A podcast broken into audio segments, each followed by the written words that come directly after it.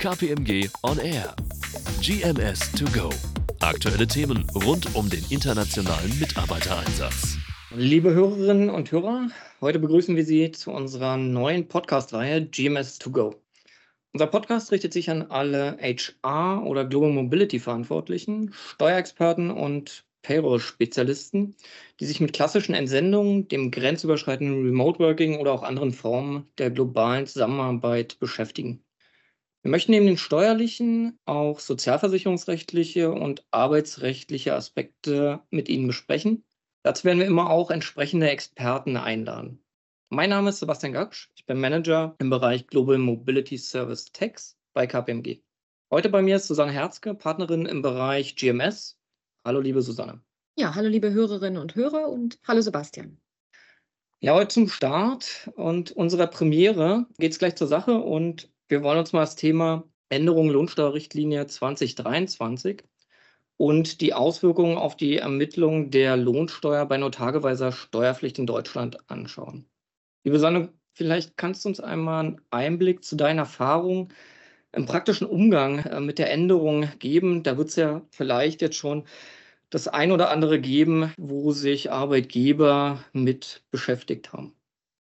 Ja, sehr gern. Vielleicht erläutere ich eingangs auch nochmal, worum es thematisch eigentlich geht. Grundsätzlich ist es ja so, dass der Lohnzahlungszeitraum der Monat ist. Nun gibt es aber eben diverse Konstellationen, in denen Mitarbeitende eben nicht im gesamten Monat der Steuerpflicht in Deutschland unterliegen, weil sie zum Beispiel ins Ausland entsandt sind und äh, nur noch vereinzelt Dienstreisen nach Deutschland haben oder weil sie vielleicht bei einem deutschen Arbeitgeber beschäftigt sind, aber im Ausland leben und nur tageweise nach Deutschland pendeln und äh, der klassische Anwendungsfall sind vermutlich die sogenannten Betriebsstättenpendler, das heißt Mitarbeitende, die typischerweise in ausländischen Betriebsstätten des inländischen Stammhauses arbeiten, aber auch tageweise im Inland tätig werden. Und ähm, bis zum 31.12.22 war es eben so, dass wenn der Arbeitslohn für einzelne Tage während des Monats steuerpflichtig wurde, der deutsche Arbeitgeber die Lohnsteuer nach der sogenannten Monatstabelle ermitteln konnte. Das heißt, bei der Ermittlung des anzuwendenden Steuersatzes wurde unterstellt, dass dieses anteilig steuerpflichtige Einkommen jeden Monat gleichmäßig zufließt und was ansonsten noch zufließt, nämlich der Teil der Vergütung, der im Ausland zu besteuern war, wurde faktisch ausgeblendet. Und seit dem 01.01.2023 ist das eben anders, denn Tage, an denen die Mitarbeitenden steuerfreie Einkünfte beziehen, die werden eben bei der Ermittlung des Lohnzahlungszeitraums nicht mehr berücksichtigt. Das heißt, Lohnzahlungszeitraum ist für steuerliche Zwecke nicht der Monat, sondern der Tag. Und der steuerpflichtige Teil des Entgelts ist eben tagesbezogen zu ermitteln. Und bei der Ermittlung des Steuersatzes wird eben unterstellt, dass der Tageslohn jeden Tag in gleicher Höhe zufließt. Und genau das tut er ja auch, sodass die Mitarbeitenden im Grunde ähm, entsprechend ihrer persönlichen Leistungsfähigkeit besteuert werden unter Anwendung der Tagestabelle, führt natürlich aber in der Praxis zu einem deutlich gestiegenen Steuersatz. Wenn ich jetzt nicht mehr die Monatstabelle anwenden kann, wie kann ich mir das denn konkret in Zahlen vorstellen? Wie, wie verändert sich denn da die Steuerlast für die Mitarbeitenden? Ja, das hängt natürlich immer von der Höhe der Vergütung und auch von der Anzahl der deutschen Arbeitstage ab. Aber beispielhaft mal für einen Mitarbeitenden mit einer Monatsbruttovergütung von 8.500 Euro. Unterstellen wir mal, der arbeitet fünf Tage im Monat in Deutschland. Da lag die Steuer mit der Monatstabelle bislang bei 195 Euro und mit der Tagestabelle bei etwa 745 Euro. Also ein ziemlich signifikanter Unterschied und eine Erhöhung des Steuersatzes von 9 auf 35 Prozent. Und das kann natürlich bei einer Vielzahl von Fällen zu ganz erheblichen Auswirkungen führen. Jetzt wird ja in den meisten Fällen eine Bruttovergütung zwischen Arbeitgeber und Mitarbeitenden vereinbart sein. Das heißt, die Lohnsteuer, die trifft ja gar nicht den Arbeitgeber, wenn man es so nimmt. Warum hat denn äh, die Änderung trotzdem bei den Unternehmen für so viel Unruhe gesorgt? Ja, zum einen sicherlich, weil äh, die Arbeitgeberattraktivität auch dann leidet, wenn man sozusagen der Bad Messenger ist und seinen Mitarbeitenden eben nicht mehr 9 Prozent, sondern 35 Prozent Lohnsteuer einbehält. Ähm, zum anderen häufig aber auch deshalb, weil viele Arbeitgeber die Lohnsteuer auf inländische Arbeitstage früher durch Hochrechnung übernommen haben, um sich eben äh, ganz erheblichen administrativen Aufwand zu sparen. Denn äh, tageweise in Deutschland zu besteuern heißt ja auf der anderen Seite auch tageweise im Ausland freistellen oder anrechnen. Und um das zu vermeiden, haben eben viele gesagt, gut, dann beantragen wir eine Steuer-ID-Nummer in Deutschland für die Mitarbeitenden, wenden die Steuerklasse 1 an und unter Anwendung der Monatstabelle und des Grundfreibetrags kommt da so wenig Steuer raus, dass man die auch übernehmen kann und sich die Anpassung im Ausland dann spart. Und das ist jetzt eben mit der Tagestabelle anders, denn mit dieser deutlich gestiegenen Lohnsteuer ist eben diese Entscheidung zur Übernahme dieser Steuer nicht mehr so einfach zu treffen. Haben denn dann aber nach deiner Erfahrung die meisten Unternehmen überhaupt umgestellt und besteuern jetzt mit der Tagestabelle oder was beobachtest du? Gibt es da dann vielleicht auch Unterschiede zwischen Mitarbeitenden, die unbeschränkt oder beschränkt steuerpflichtig sind? Da muss man ja vielleicht auch unterscheiden. Ja, das sieht man in der Praxis tatsächlich, dass da unterschieden wird, denn bei den unbeschränkt Steuerpflichtigen führt die Tagestabelle ja letztlich äh, zu keinen steuerlichen Mehreinnahmen, denn man zieht im Grunde genommen diesen Steuersatz erhöhenden Effekt, der sich aus der Steuererklärung ohnehin ergeben hätte, lediglich in die Lohnsteuer vor. Insofern stand diese Gruppe vermutlich nicht so sehr im Fokus. Ähm, das erzeugt am Ende nur mehr Aufwand beim Arbeitgeber, was der Richtliniengeber uns jetzt hier auferlegt hat. Aber das reiht sich eben auch in so einen Trend ein, muss man sagen. Ne? Lohnsteuer und Einkommensteuer immer stärker aneinander anzugleichen. Eigentlich will man ähm, seitens des Fiskus gar keine Abweichungen zwischen Lohnsteuer und der persönlichen Einkommensteuererklärung mehr und der Arbeitgeber soll dafür eben entsprechend Vorsorge tragen. Bei beschränkt Steuerpflichtigen gab es natürlich den größten Handlungsdruck, denn deren Lohnsteuer hat ja grundsätzlich abgeltende Wirkung, weil die Mitarbeitenden eben keine Steuererklärung abgeben. Und hier haben sich eben die Arbeitgeber im letzten Jahr aus meiner Sicht erstmalig so richtig mit der Pauschalierung äh, nach 40a Absatz 7 Einkommensteuergesetz für die Betriebsstätten Pendler beschäftigt.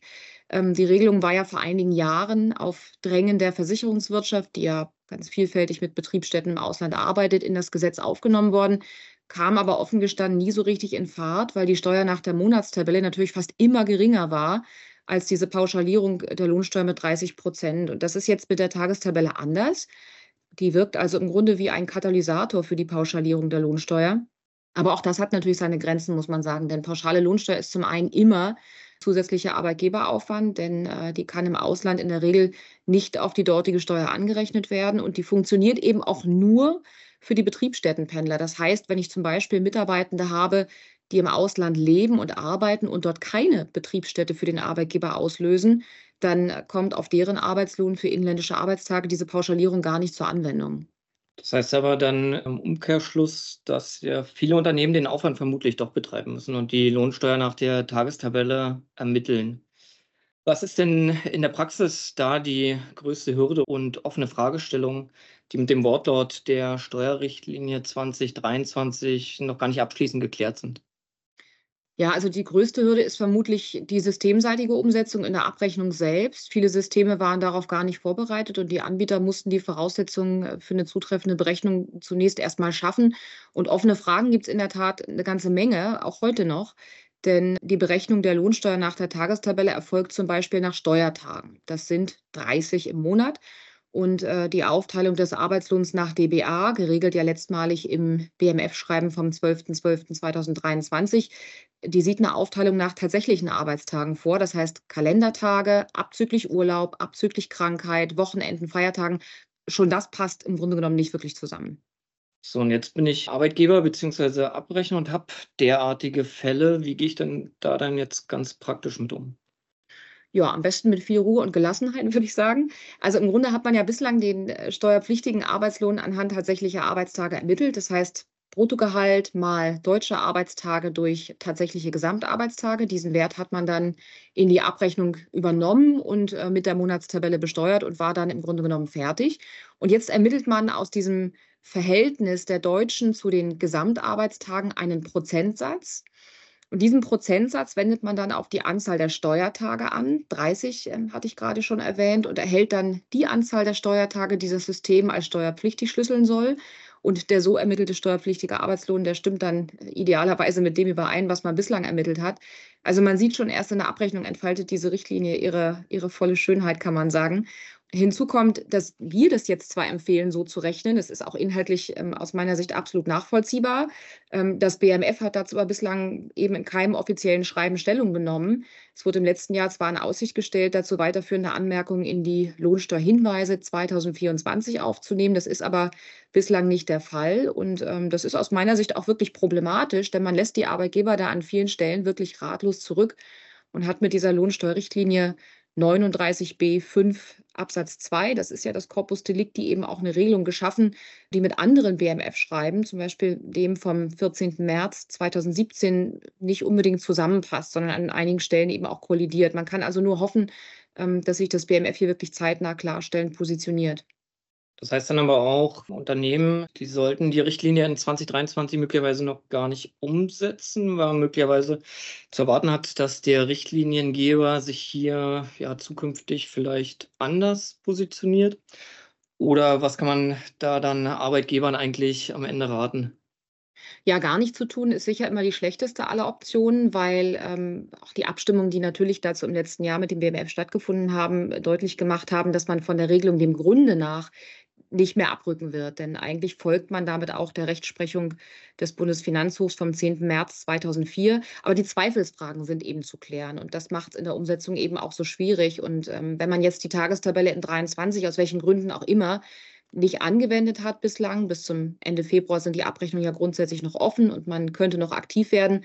Dann sollte man das, wenn möglich, nicht ohne Abstimmung mit dem Betriebsstättenfinanzamt tun und im Idealfall auch gut dokumentieren, warum eine Umsetzung in der Praxis aus Sicht des Arbeitgebers eben nicht erfolgen konnte. Denn wie gesagt, viele scheitern auch heute noch am System, weil schlichtweg keine Möglichkeit besteht, das in die Abrechnung zu bringen. Und ansonsten macht es natürlich Sinn, und auch das ist ein Rat, sich mit der Lohnsteuerpauschalierung einmal zu beschäftigen und äh, die Auswirkungen der Anwendung auf Betriebsstättenpendler wirklich einmal durchzuspielen, durchzurechnen. Und es ist natürlich auch weiterhin hilfreich, gegebenenfalls auch über die Verbände Bedenken zu dieser Regelung geltend zu machen und darauf hinzuweisen, dass eben weitere Klärung für die Arbeitgeber ganz dringend geboten ist. Deshalb war es uns auch wichtig, das Thema heute in dem Podcast mit aufzugreifen, um hoffentlich etwas mehr Transparenz zu schaffen, aber auch darauf hinzuweisen, dass das Gespräch mit der Finanzverwaltung weiterhin lohnt. Denn ohne weitere Klarstellung des BMF geht es nicht so recht vor oder zurück. Jetzt sind wir schon ähm, am Ende unseres Podcasts angelangt. Vielen lieben Dank, Susanne, für diese spannenden Einblicke. Der Teufel, merkt man, steckt mal wieder im Detail. Wir freuen uns auf den nächsten Podcast GMS 2 Go im Frühling und wir versprechen auch dann wieder ein aktuelles Thema mitzubringen. Abonnieren Sie gerne unseren Kanal KPMG on Air, um keine Folge zu verpassen. Ich sage auf ein baldiges Wiederhören. Und ich sage danke fürs Zuhören und bis bald. KPMG On Air. GMS to go. Aktuelle Themen rund um den internationalen Mitarbeitereinsatz.